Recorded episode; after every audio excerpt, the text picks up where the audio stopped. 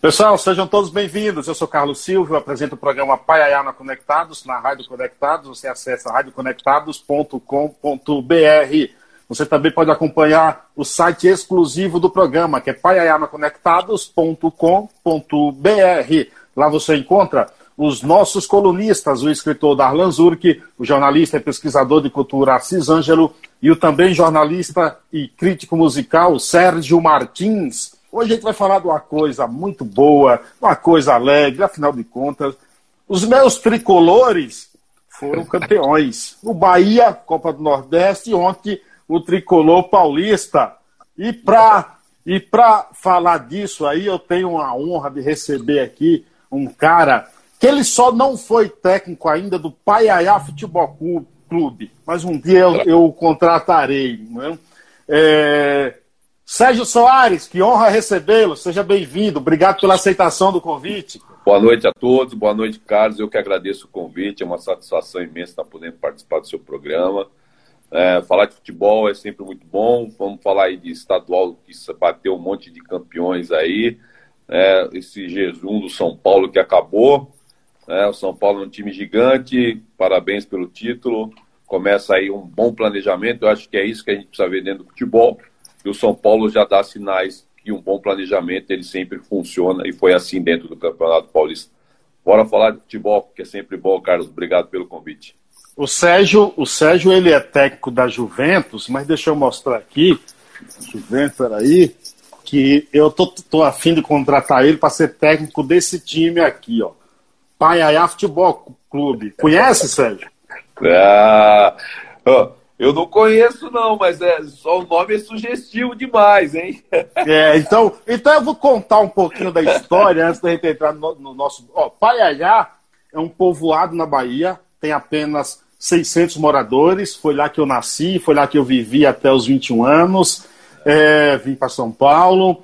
Lá nós temos a maior biblioteca comunitária do mundo, com 130 mil livros nesse povoado, município de Nova Soura, a 225 quilômetros de Salvador.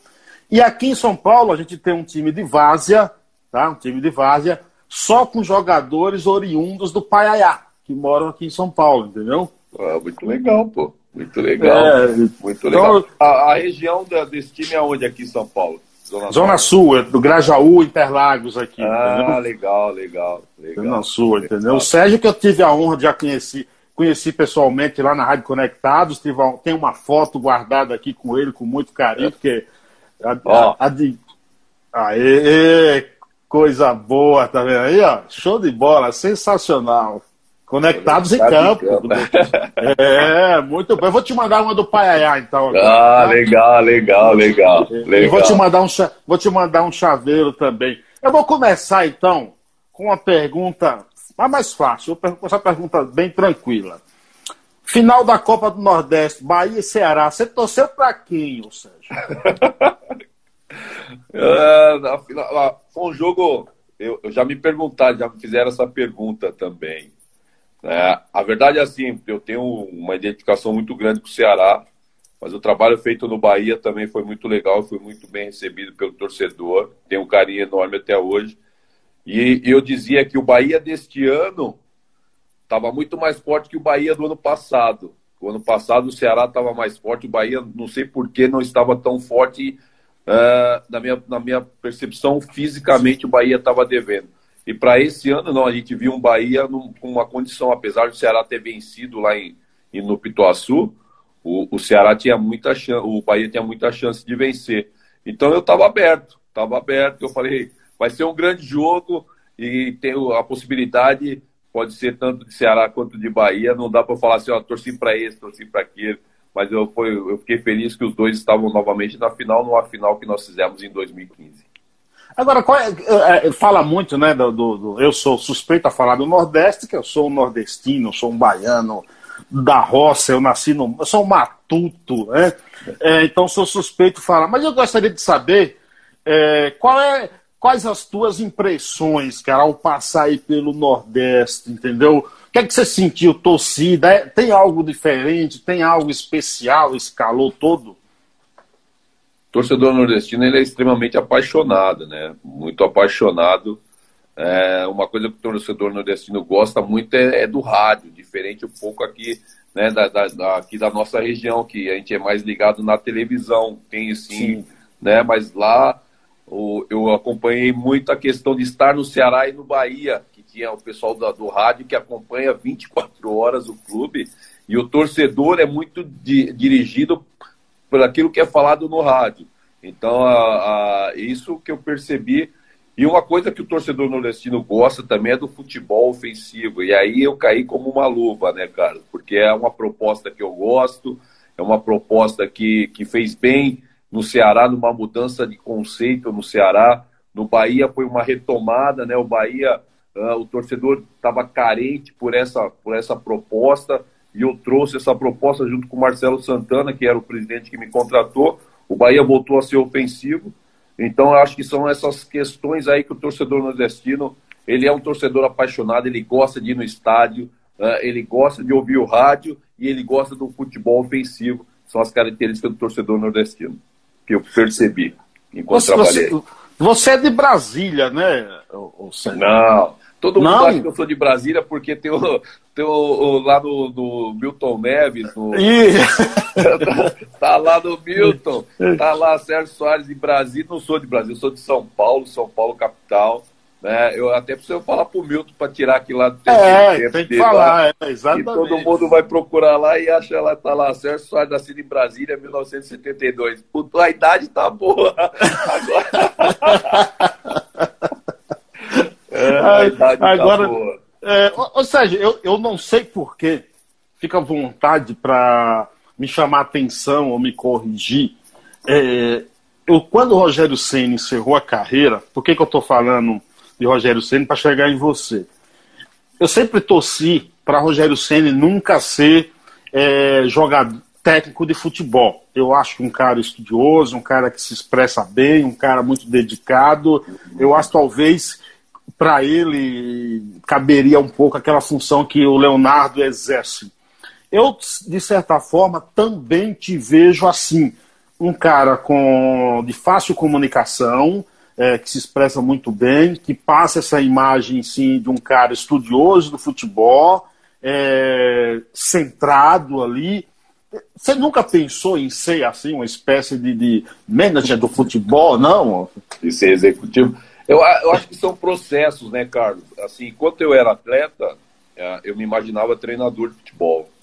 É, me imaginava com 24 anos eu comecei a me preparar para ser treinador de futebol quando eu encerrasse a minha carreira. Hoje, como treinador, eu também não quero ficar na beira do campo o tempo inteiro, né? Eu quero ter um, uma, um determinado momento da minha vida que eu quero sair da beira do campo e poder trabalhar do lado do treinador. Acho que essa é uma uma função que também me fascina, mas eu quero me preparar para essa função.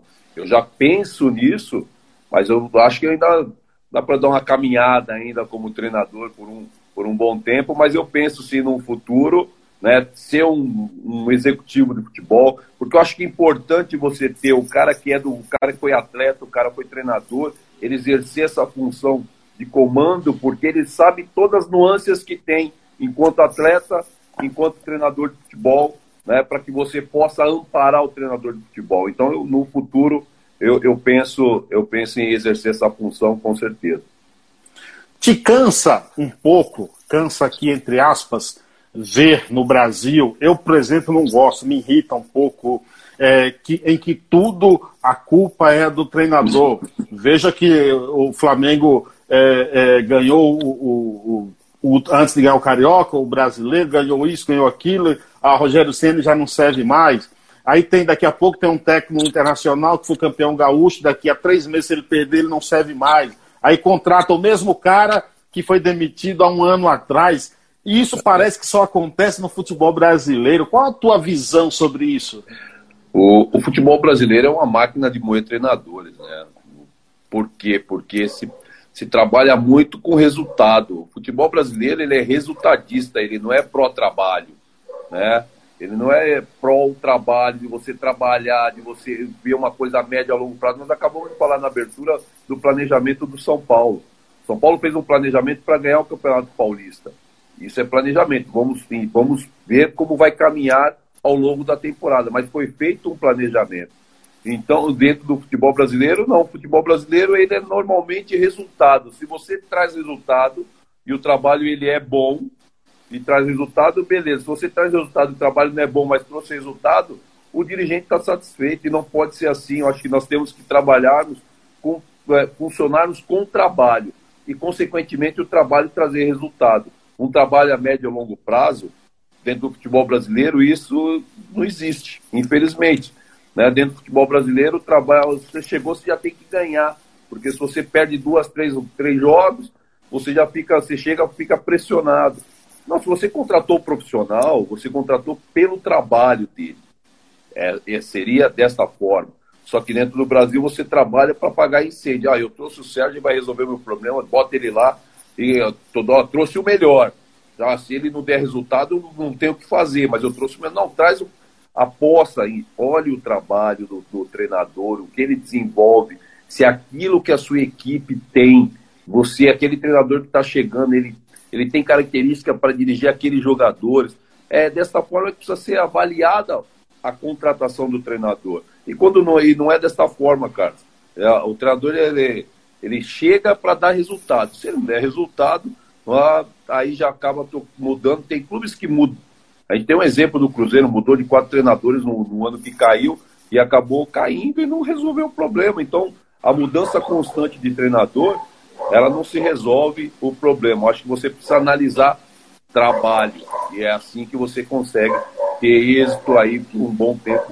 A gente vê o Renato no Grêmio, muito tempo ficou. Você falou em trabalho e me lembrou de Murici Ramalho, né? Que, que voltou aí como, como coordenador. Aqui é trabalho. Como é que você viu o, o, jogo de ontem? Eu não achei um grande jogo, tecnicamente falando. Torci, claro, meu tricolor ganhou. tá bom demais. Mas qual foi a tua visão? Qual a tua análise em geral do jogo? Não, eu também não. não nos dois jogos eu achei, eu achei um jogo tecnicamente muito abaixo do que é Palmeiras e São Paulo. É, agora, se nós olharmos no aspecto tático, foi um jogo taticamente muito parelho e teve questões táticas, mas questões táticas que a gente, em algum tempo atrás, muita gente questionava essas questões táticas do jogo que foi apresentado entre Palmeiras e São Paulo. Por quê? Se joga com uma linha de três, se joga num, numa marcação individual. Né? Eu vi o Abel dizer que se trabalhou muito no jogo posicional. Eu me desculpa, eu, eu não vi nada de jogo posicional ali, porque o jogo posicional é você abrir espaço, você furar bloqueio, você fazer passe entre linhas. Muita gente confunde o jogo posicional, que é o cara estar tá posicionado. Não é. O jogo posicional é de abrir espaço, de passe em profundidade. E a gente, eu não vi isso no jogo de ontem né, por parte do Palmeiras, muito, muito menos por parte do Palmeiras. Na segunda etapa, quando o Crespo botou o Luciano. E né, o Rojas também depois. O São Paulo teve a sorte de sair vencendo por 1 a 0 Na entrada do Luciano, você já viu mais mobilidade por parte do São Paulo. E depois, na infelicidade do, do Luan sair, a entrada do Nestor, o volante de marcação que tem mobilidade, o São Paulo sim trabalhou no jogo posicional, que abriu espaço, furou linha, teve passe em profundidade. Do lado do Palmeiras, eu não vi esse jogo. Foi assim, para quem gosta de futebol e enxerga futebol, né, para você ver alguns comportamentos, o segundo tempo foi muito interessante, cara. Mas, assim, as duas partidas, para mim, tecnicamente, elas, foram, foram muito abaixo daquilo que a gente, a gente vê, dois, duas equipes que, na minha opinião, serão candidatos, pensando em brasileiro, né, mas foi um jogo onde marcação individual, isso a gente já não se faz mais. A gente sempre marca por zona. Né? Você via ali o Luan encaixado no Veiga, você via o, o Barbosa, que, que, entrou junto com o Luizieiro. Então a marcação do Palmeiras ela foi individualizada, coisa que a gente não se vê mais. Eu acho que o Palmeiras tem muito mais para dar. O São Paulo é um time que, na minha opinião, fez o melhor futebol dentro do Paulistão uma linha de três, mas com mobilidade. A ausência do Benítez, né, a ausência do Benítez nesse jogo foi sentida pela questão técnica. Mas o Benítez deu esse toque de classe ao longo do, do São Paulo dentro da competição. Então, São Paulo é uma linha de três, mas flutuando, o Reinaldo chegando em profundidade. Né? O Daniel já não é o cara do lado, mas ele trabalha por dentro, mas com liberdade. Então, São Paulo, para mim, é um time mais móvel. O Palmeiras é um time com todo respeito ao Abel, é um time engessado, é um time que trabalha por uma bola.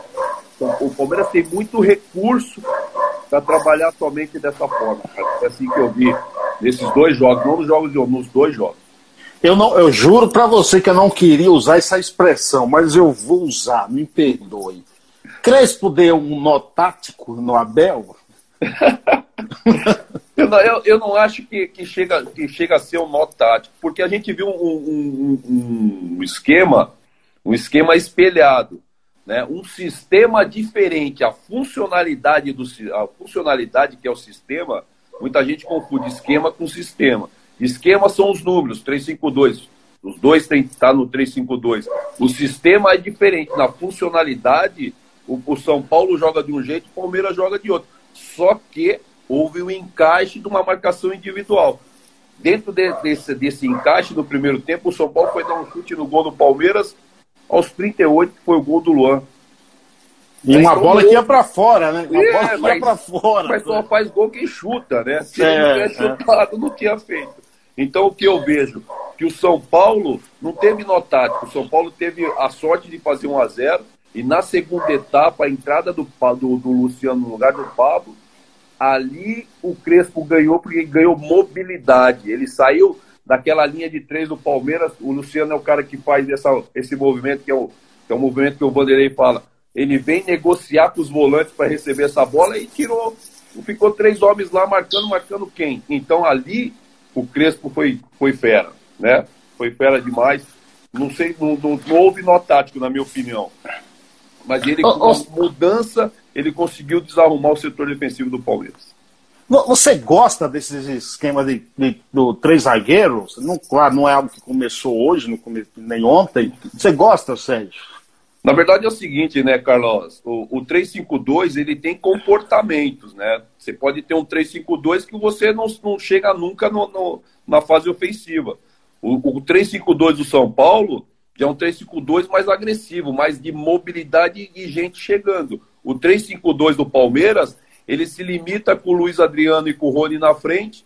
Uma hora, no jogo do Corinthians, o, Vitor Luiz conseguiu chegar, que até ele fez o gol, mas do lado direito, ele não consegue ter a mesma profundidade e os volantes não são móveis. Então, você são comportamentos diferentes. Depende muito daquilo que você tem de, de proposta. Você pode jogar no 3-5-2 isso não quer dizer que você é defensivo. Mas você pode jogar também no 4-4-2 e você também não ser agressivo. Depende muito do comportamento. Acho que os números, esquema, é, é, é muito relativo. O que, o que importa dentro do esquema é o sistema, que é a funcionalidade, Carlos. É isso que eu penso. Eu, eu acho que você foi campeão paulista né, pelo, pelo Palmeiras também mas acho que o São Paulo, mais do que nunca, precisava desse Sim. título, né? É, e como é que você vê também agora, após esse título aí, dá um ânimo, né, Sérgio? Na verdade, o que eu penso é o seguinte, que o São Paulo fez o planejamento para ganhar o Paulista, para tirar o peso para a sequência da temporada. Era muito importante essa conquista. Por quê? Porque a temporada, às vezes, você já não vai com a pressão, com a obrigação de ganhar, por exemplo, a Libertadores, a Copa do Brasil e o Brasileiro, porque você já ganhou o Paulista, que é o que o torcedor precisava do título. E, e, e o planejamento que eu, que eu, que eu falei, nós comentamos, que o, o São Paulo fez um bom planejamento porque o, era importante essa conquista e o que estava mais perto, o Paulista.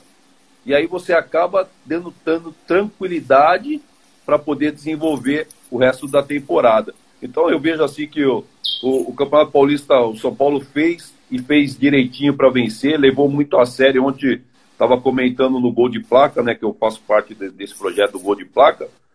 O, São, o campeão foi aquele que levou o campeonato mais sério. O São Paulo levou o campeonato muito a sério, era trabalhou para vencer e por isso conseguiu vencer. Agora vai com tranquilidade aí para Libertadores, para a Copa do Brasil e com possibilidade também de alcançar resultados. Pessoal, se vocês quiserem fazer pergunta, fique à vontade. Estão dizendo aqui que o Sérgio está novo, com cara de jogador ainda, todo mundo por aqui, ó. É o Tássio dizendo que você tá bonitão aí, ó, Sérgio. É, ó, tá. Vai ser, vai ser. Olha, bicho. Estão dizendo, ó, o Morgan diz aqui, ó, você é top, meu treinador. Porra, obrigado, porra, obrigado. Chegou por aqui também Diego Vinhas, meu amigo, jornalista. Patrick Santos também da Jovem Pan por aqui. Bill Richberg, jornalista americano, está lá em Paris agora acompanhando a gente. Muito obrigado. Quem mais está aqui? O José Magno diz: admiro esse treinador, sonho é, ver meu filho ao comando desse grande técnico. Isso é uma responsabilidade, hein? Tá vendo aí, ó? Que estão é. jogando aí batata quente na, na, na, na sua mão, viu, o, o, o, o, Sérgio? Ô, Sérgio, me diz o seguinte, cara, como é que você vê essa questão dos treinadores estrangeiros aí? Veio o JJ para o Flamengo, ganhou, saiu como. saiu endeusado do Brasil, Abel Ferreira veio aí. Claro, veio do Santos, não deu certo. Aí vem Crespo para o São Paulo e chega e é, pega, eu acho que um time formado até de, de, pelo, pelo Diniz é, e é campeão. Qual é a tua visão? Os técnicos brasileiros estão em decadência? Não, eu acho que os técnicos brasileiros estão sendo desvalorizados por parte de muito, muita gente da, da imprensa e dos dirigentes. Estão sendo desvalorizados. Nós temos muito treinador bom. Né? Como a gente tem treinador bom, como tem treinador bom brasileiro, treinador bom estrangeiro, treinador não tão bom brasileiro, não tão bom estrangeiro. treinador não tem passaporte. Né? É que agora pegou-se uma mania de achar que o treinador brasileiro ah, ele está ultrapassado porque ele não tem conceitos né, diferentes do futebol para ser um futebol mais propositivo, que é a palavra hoje que se usa, né? Que é um futebol ofensivo. Eu, de verdade, assim, Carlos, o treinador brasileiro ele, ele não tem estabilidade dentro do, do, do, do cenário. Se você perde três jogos, você está com a corda no pescoço. Então os caras começam a, começam o quê? Pô, eu vou para um jogo aí para empatar, eu vou para outro para aí você ganha um, aí você vai indo, né? Então eu acho que o futebol brasileiro ele precisa enxergar mais os seus profissionais. O, o treinador estrangeiro ele pode chegar, eu já fui estrangeiro também em uma oportunidade, trabalhei no Japão foi muito bem recebido, meu trabalho foi muito bem desenvolvido. Então, acho que você, a gente pode trabalhar em qualquer lugar. Agora, você só não pode depreciar, que é a mania do brasileiro. O brasileiro tem mania de, de inferioridade. E isso agora tá, nós estamos vivendo na, na área do treinador de futebol. Né? A gente, anos atrás, bem na década de 90, começou a vir árbitro estrangeiro. Não sei se você lembra disso. Lembro, veio, veio Javier Castrilli, é, veio o Bob é, é, a gente viveu essa fase do árbitro estrangeiro, né? Agora nós estamos vivendo a, a, fase do treinador estrangeiro. E é assim que vive o brasileiro. O brasileiro se sente muito inferior e não é. A gente não pode ser soberbo. Né? A gente tem que entender que futebol você precisa buscar se capacitar assim. Os treinadores brasileiros estão fazendo no curso da CBF né? Tem o curso lá, eu fiz licença, sou licença Pro, fiz a A, fiz a Pro, terminei o curso da, da CBF Academy. A gente está buscando se capacitar. Né? Antes não tinha nenhum curso para você se capacitar. Tinha o Citrefesp, né? que eu fiz isso em 99, quando eu jogava ainda. Uh, e o, o, a CBF, através do Maurício e do Oswaldo, que criaram o curso e hoje é a CBF Academy, isso é muito novo, perto do que é né, os cursos na Europa. Né? Na Europa, o português, né, uma coisa que a gente quer, que é um problema que a gente precisa ter é literatura. O treinador brasileiro não escreve, diferente do português, que ele sempre deixa alguma coisa escrita. E, e, e o treinador brasileiro antes tinha muito aquilo, não, eu tenho que guardar o meu, eu não posso passar para o outro. Não, conhecimento é para você distribuir. Agora, cada um sabe da maneira que vai absorver esse conhecimento. E o treinador brasileiro tinha muito disso, de cada um guardar o seu. Então a gente precisa tem alguns pontos importantes assim, cara, que o treinador brasileiro precisa mudar. Agora, os caras aqui a gente tem muita gente boa, porque a gente vive num calendário, não é por causa da pandemia agora não, a gente vive num calendário sempre muito inchado. Tem time que joga 80 jogos no ano, né? É. Então gente, o, o treinador brasileiro está sempre sendo muito cobrado. Tem que se cobrar, tem que se cobrar. Agora tem que reconhecer também, o treinador brasileiro ele se capacita e tem muita gente boa aí que pode fazer né, coisa boa. Você falou do Jesus. O Jesus ele fez um time do Flamengo, ele botou o time do Flamengo para jogar com tudo que tinha. É, ah, mas questiona-se muito, ah, o Abel tinha as mesmas peças. O Abel não tinha as mesmas peças. A linha de quatro defensiva do Flamengo é outra, não é a mesma que o Abel tinha. Agora, o que eu dou os méritos ao Jesus Foi dele ter colocado o Gerson chegou e o Arão, botado dois volantes que não são volantes, são dois médios que flutuavam, que chegavam à frente. Sabem né? jogar, né? Sabem é, entendeu? Então eu acho que isso facilitou. Agora, me diz uma coisa. O que o São Paulo fez no primeiro semestre do ano, do ano da, que ele teve no Santos, foi nem no ano passado, né? Que ele teve no Santos.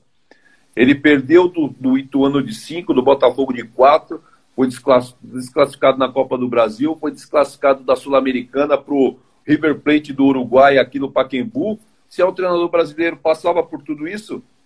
É, Sérgio, é você está falando é, dessa mania que o brasileiro tem, e a imprensa também tem uma certa parcela de culpa nisso aí.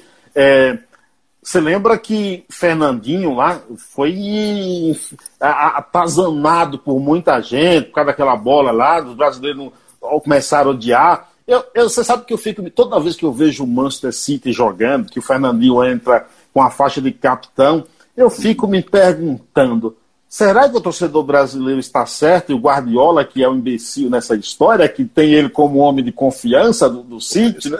Pois é. O Guardiola tem nele uma baita capacidade. A gente, a gente aqui despreza a capacidade desse jogador. Não, não serve para estar na seleção, não serve. E o cara é, é o o cara está aí com 35 anos e é o cara de referência do, do, do, do, treinador que todo mundo rotula como o grande, maior treinador do futebol mundial. Né? Então, como é que pode? Né? Tem a gente desvaloriza demais, Carlos. A verdade é isso, a gente desvaloriza demais e não pode ser assim. A gente precisa ter um entendimento que enxergar a qualidade, né?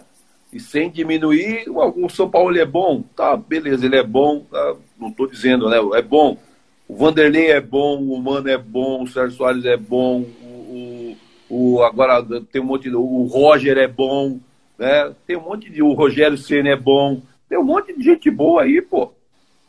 Você, falando nisso aí, me lembra é, uma história de um time que você passou, Atlético Paranaense. Se alguém perguntar quem foi campeão brasileiro, quem foi o técnico campeão, campeão lá pelo Atlético Paranaense, ninguém lembra que Geninho foi campeão lá. Sim, sim. Porque não tem a questão do rótulo, né? Exato. Tem muito, tem exato. muito isso, né, Sérgio? Exato, exato. É, tem tudo a questão de, de, de, você ser popular, né? Se você for um cara popular, né, você vai estar. Tá, e o Geninho é um cara, assim, o Geninho é um baita cara. Ele foi campeão com o Atlético você vai pensar, né? Por quem foi campeão com o Atlético? Você vai pensar. Agora você pega aí quem foi campeão com o Flamengo. Não, é, foi o Jesus, todo mundo sabe. Né? O Rogério foi campeão ano passado. Ah, mas o Rogério foi campeão, mas porque o Corinthians ganhou do Inter, o, o Flamengo. Né? Foi não? campeão, foi campeão. Pois é, o, o Jesus saiu, o Jesus saiu do Flamengo, o Flamengo continua ganhando. O Jesus está lá no Benfica, foi desclassificado da, das Champions, foi desclassificado da UEFA. E aí? Então a gente não pode, não pode ficar rotulando, diminuir, menosprezar a nossa capacidade. Né? Não pode, eu, eu sou realmente contra isso daí. Né? Agora a gente vê, o Fortaleza foi contratou um argentino. Né? Quantos treinadores tinha aqui para poder ser. Não, os caras não dão. Os caras olham para o mercado. Eu, eu, quando eu vejo muita gente falar assim, oh, não tem mais treinador brasileiro. Vocês estão de brincadeira. Isso é um absurdo. Não tem, não. Vocês não querem enxergar. Oportuniza os treinadores, filho. Né? Oportuniza os treinadores. Tem um monte de treinador. O mercado está tão cheio que tem muita gente parado. Tem muita gente. Como é que não tem treinador? É só dar oportunidade, mas o cara, o cara, Carlos, o, o, dirigente, ele olha, o torcedor começa a fazer um frissonzinho e fala, não, não, eu não vou assumir essa responsabilidade. Vai lá e acredita na capacidade do profissional, bota o cara lá, o cara trabalha, e o, e o torcedor vai, vai mudando de opinião. É só ter coragem para fazer. Exatamente. Simone te pergunta o seguinte: qual é a estratégia para integrar um grupo de atletas? A maior estratégia que tem é a sinceridade. É a conversa olho no olho. É dessa forma que você integra um grupo de atletas. Você começa a deixar todo mundo criar uma união de grupo. É o, é o olho no olho, é a sinceridade, é oportunizar quem estiver trabalhando melhor né? O que tiver melhor vai jogar. É desta forma que você consegue integrar todos os atletas dentro de um processo né, de grupo. É assim que funciona. Pelo menos no meu trabalho é assim que funciona, é assim que a gente procura fazer quase que 100% desta forma.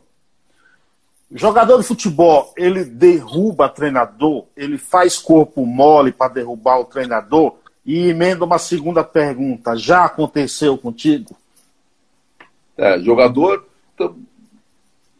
Derrubar é a palavra muito forte, mas o jogador ele não se, ele não se dedica a 100%.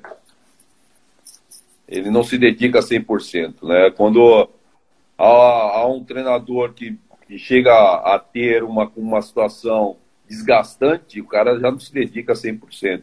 Né? É isso que acontece. Isso daí já aconteceu acontece contigo?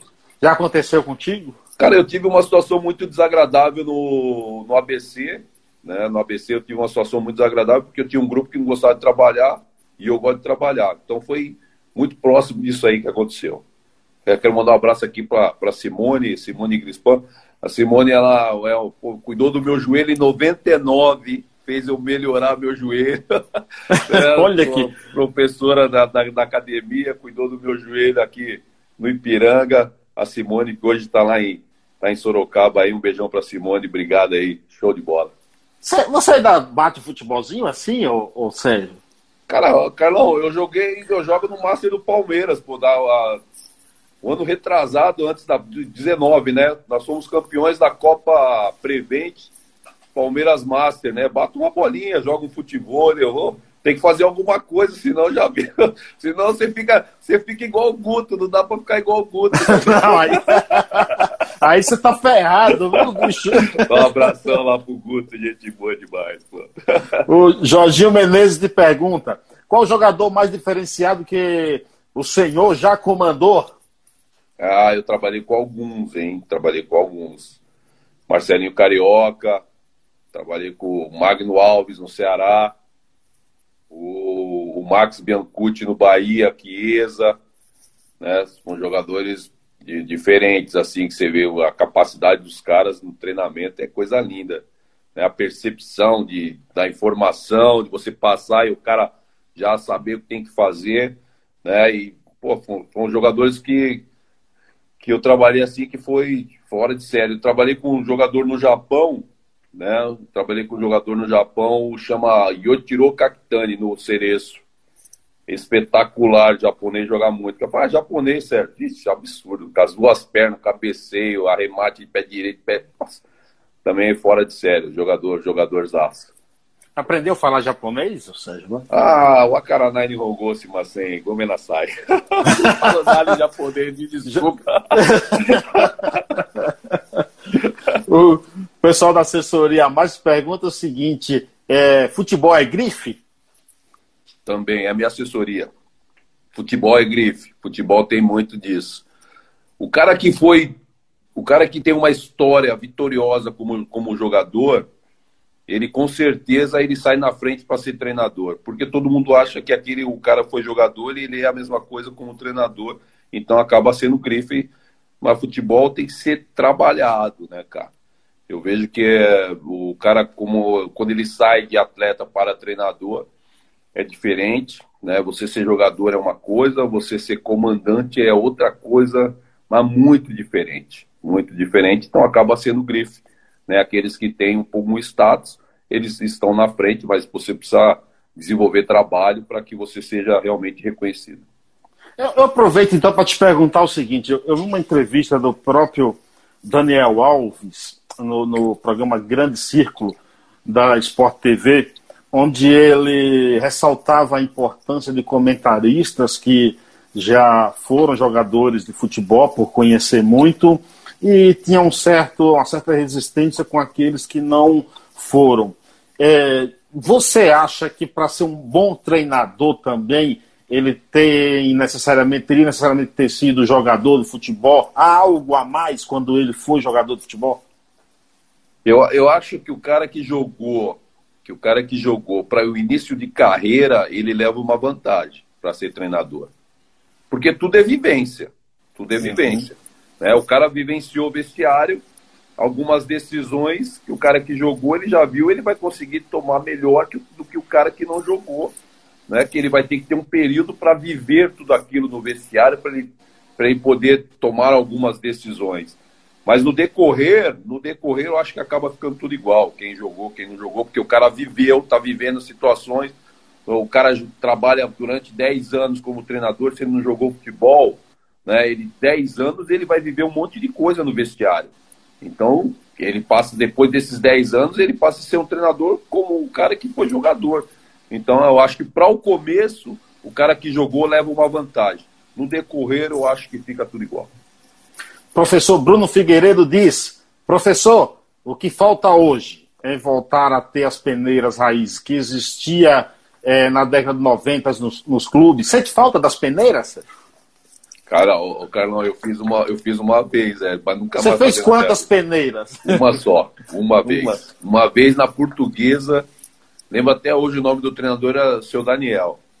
Foi eu e um amigo meu, Chegamos uma hora da tarde lá na Vila Manchester, longe demais. Chegamos uma hora da tarde, foi eu fui treinar, às seis horas já quase escurecendo. E meu amigo nem treinou.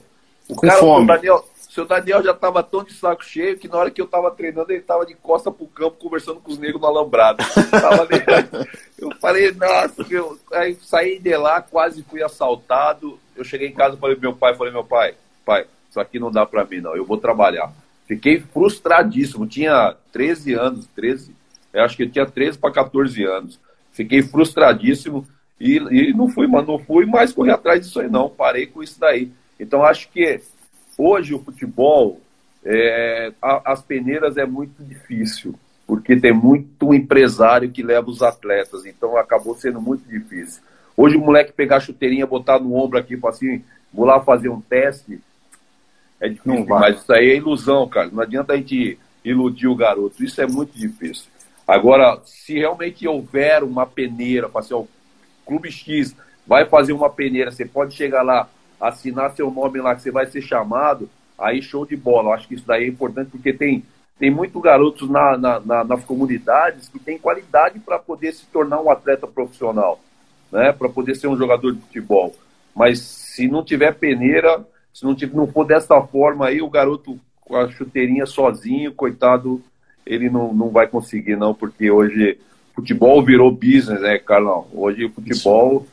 né? Então não dá, não dá. Mas eu acho que seria muito válido ter esse tipo de peneira assim no menino, ele ir lá no clube bater na porta, queria fazer uma botar chuteirinha, aquela chuteirinha que pede emprestado chegar lá porque o moleque é esse moleque que precisa achar que o futebol brasileiro precisa voltar a fabricar.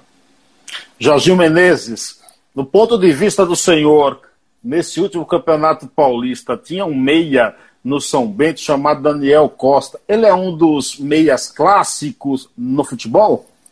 O Daniel é muito bom jogador, né? O Daniel é muito bom jogador, meia clássica, tem bola parada.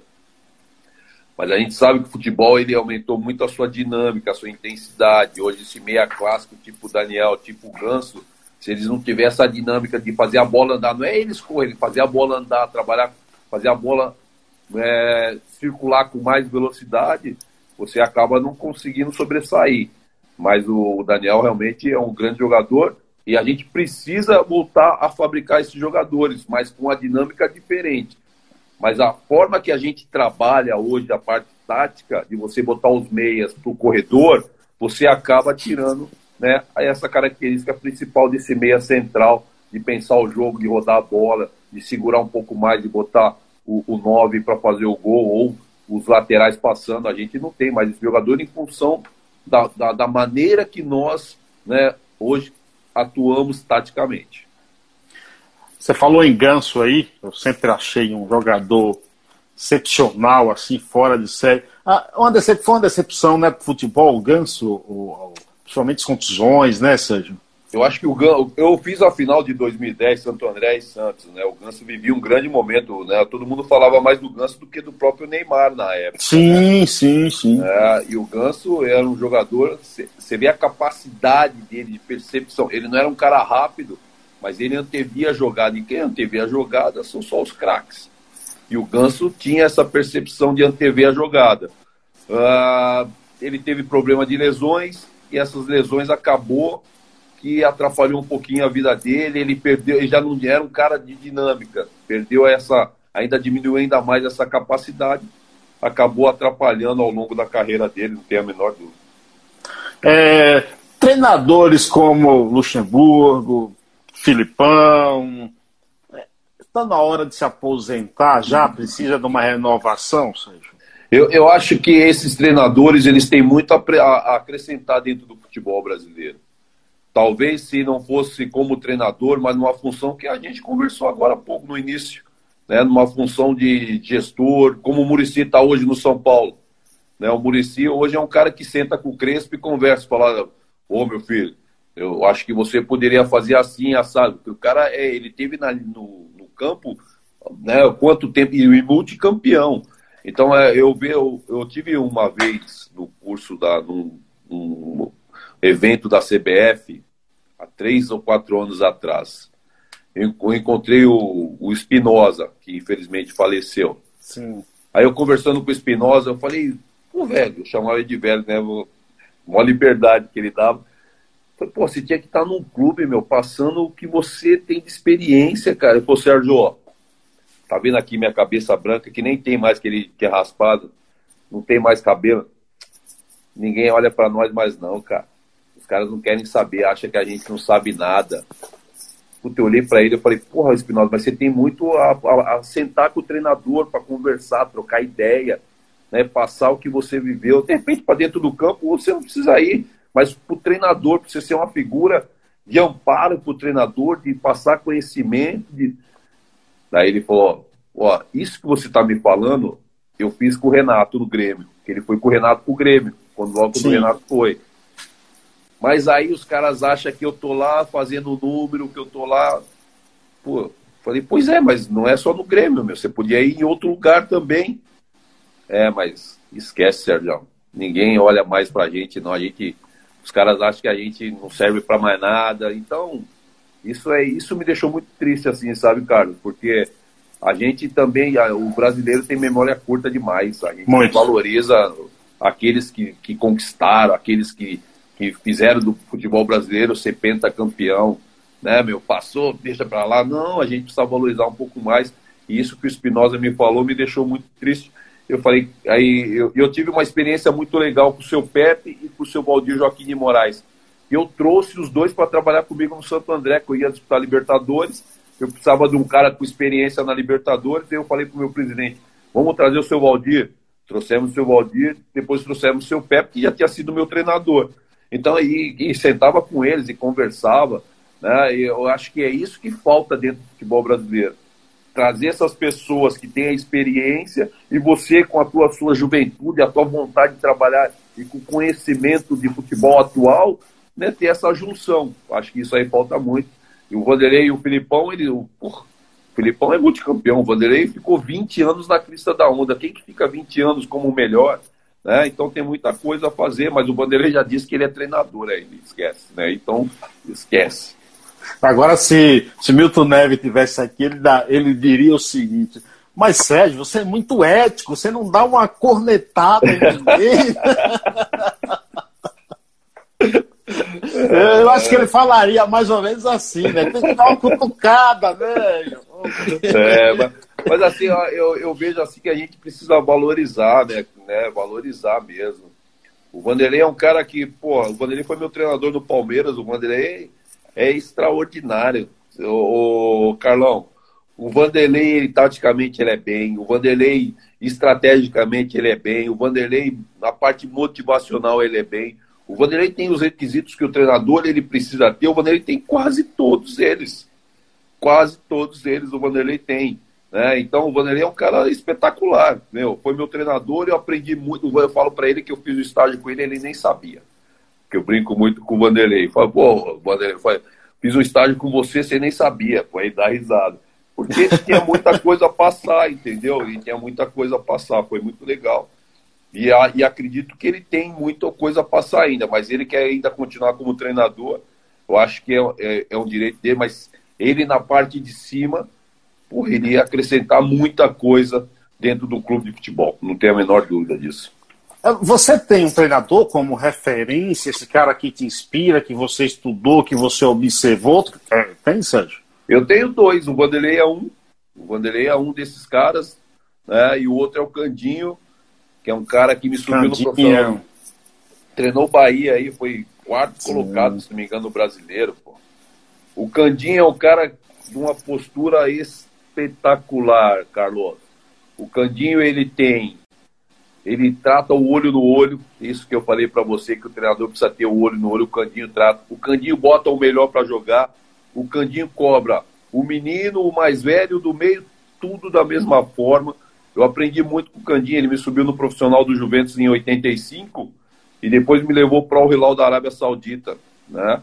E eu comecei a pensar em ser treinador quando o Candinho saiu do Hilal e foi para a seleção.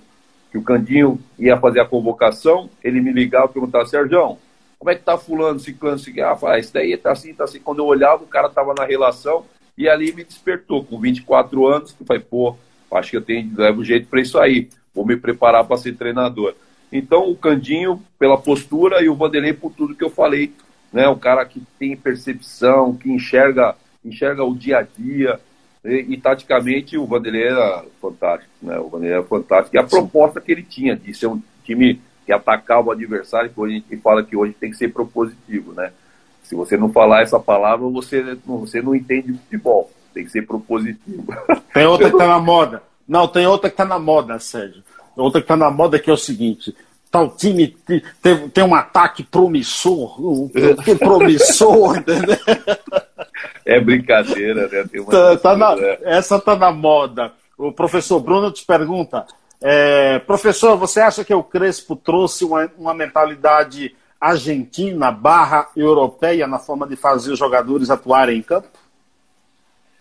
Eu acho que o São Paulo ele passou por um processo a partir da chegada do Murici, não foi nem do Crespo.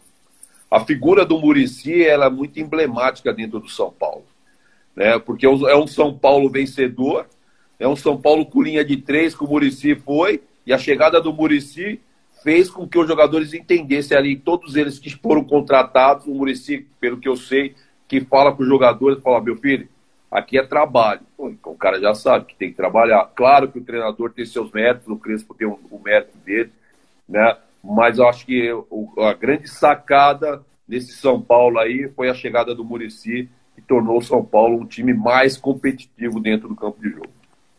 Como é que está o nosso Juventus? Então, o Juventus acabou, né? Acabou o, o campeonato, o Juventus não classificou. Né? Eu saí um pouquinho antes, duas rodadas antes, eu saí. Agora lá o Juventus continua no coração e a gente, os Juventus continua lá seguindo a vida deles, eu vou seguir a minha.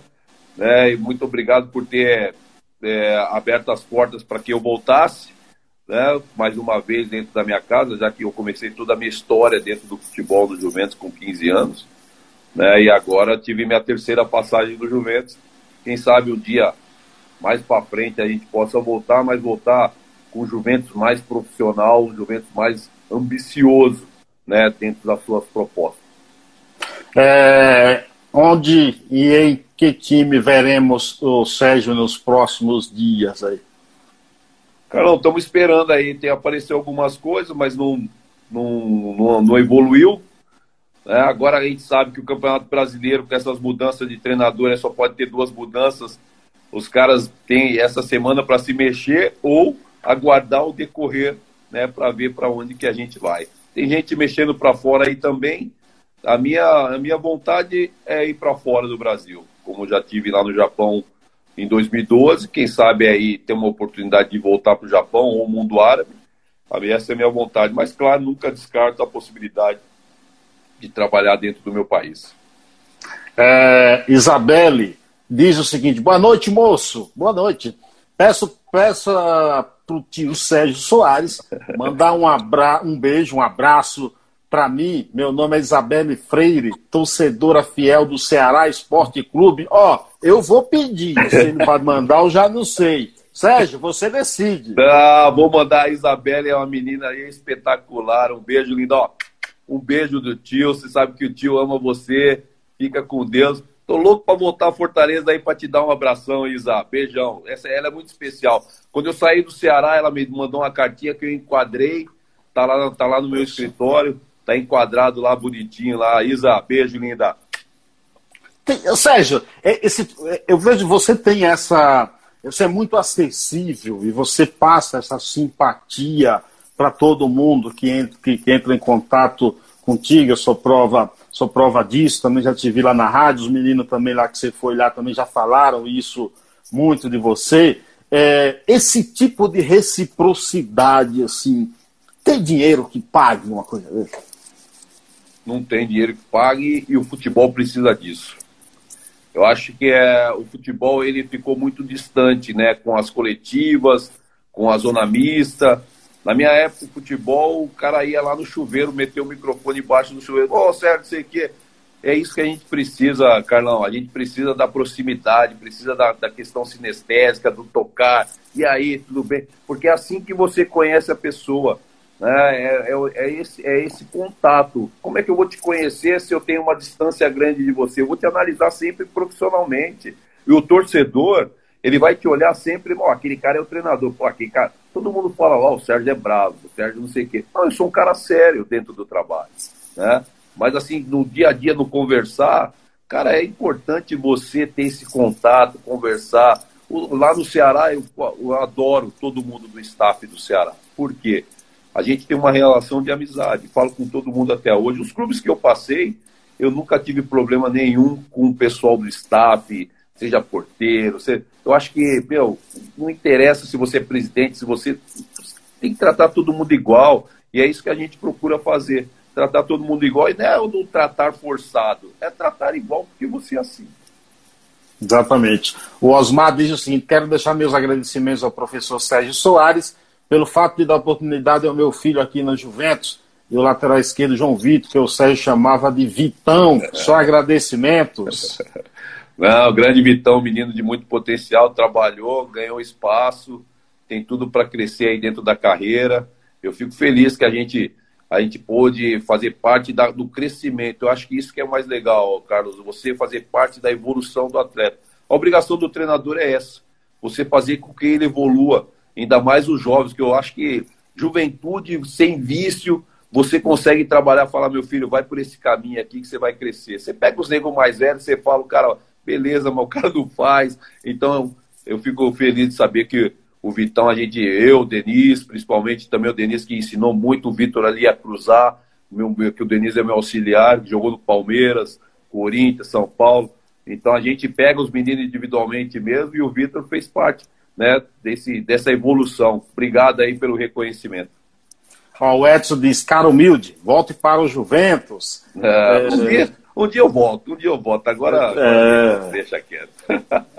o Marcos Santos diz, Sérgio, você tem capacidade demais. Ele fala lá de Recife, Pernambuco. Oh, e o Marcos continua aqui, sou prova disso, o ambiente com o Sérgio é espetacular. Chegou por aqui também Jacó, grande abraço lá na Bahia. Sérgio, eu gostaria de te agradecer, cara. Esse bate-papo aí, ter, disponibilizado esse tempo. Vou preparar os brindes para te entregar aqui, chaveiro, uma caneca do programa. Será. Sinto-me honrado em conversar contigo. Pô, Carlos, eu agradeço. Falar de futebol sempre é muito especial. Obrigado pela oportunidade. Agradecer a todos que estão aí, que passaram aí pela nossa live aí, pelo nosso programa. Né? Falar de futebol passa muito rápido, né? É show de bola, Isso. mas é, o importante é, é você ter esse contato, essa, essa sinergia, ela é muito legal. Obrigado pela oportunidade aí. Se Deus quiser, a gente vai, vai trabalhar. Precisamos trabalhar, né, Carlão? Ficar parado não dá. Não dá, não. O Jacó tá falando, ó, pra você voltar lá para ser treinador do Bahia, viu? Ó, oh, seria uma grande oportunidade, né? Mas o Bahia hoje está bem servido com, com o dado lá, né? Quem sabe numa, numa oportunidade aí a gente volta com certeza. Obrigado, Sérgio. Grande abraço. Valeu, Carlão. Eu que agradeço. Fica com Deus. Valeu, gente. Obrigado a todos. Se inscrevam no canal Pai Ayana Conectados. Esse vídeo vai para lá. Um abraço. Até a próxima. Mais podcasts como este você encontra no site da Rádio Conectados, radioconectados.com.br ou no seu aplicativo de podcast favorito.